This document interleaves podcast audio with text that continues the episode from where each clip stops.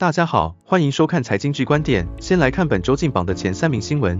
第三名，当冲神人果然就是神人，台积松山哥在被控涉犯证券交易法操纵股价，最后依旧被以无犯意处分不起诉。据他自己告诉检察官，光是二零二一年就赚进三十亿，这让庭审的检察官也羡慕不已。而且其自辩，炒作高端股票获取暴利一事本来就是正常操作，当时高端的盘面相当强势，不将持股赶紧卖出，难道留着过年吗？果真能被封为大神的果然是不简单啊。第二名，你永远不知道明天还是意外哪个先来。在政治面多过基本面的情形下，原本大家以为蓝白河是板上钉钉，使得代表两岸红利的观光旅游股充满期待。结果没到两日就宣告破局，让观光旅游股泪崩，包括云品、凤凰、夏都等都跌逾六个百分点。而国防自主的军工、航太、绿电储能却一路涨，就连周线也连四红。看来股民是在用钱投票啊！第一名，就如同我前所预言，我不希望是一个无缘的结局，在感恩节当天。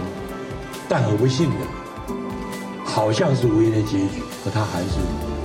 郭董虽然退出总统大选，但江湖永远都有郭董的传说。在蓝白和破局后，郭董随即做局，在台北君悦酒店的二五三八号房想要来个多方会谈，结果网友惊呆了，想到了二五三八号房就是之前出事的基泰股票代码，根本预示此次是大凶之兆啊！果然搓汤圆没搓成，反把郭董自己弄得退选了。原本名嘴预料郭董退选会让二三一七的红海股价大涨，结果没想到依然静悄悄。哎呀，江湖来来去去，郭董的传说一直都在啊！财经剧观点，我们下次见。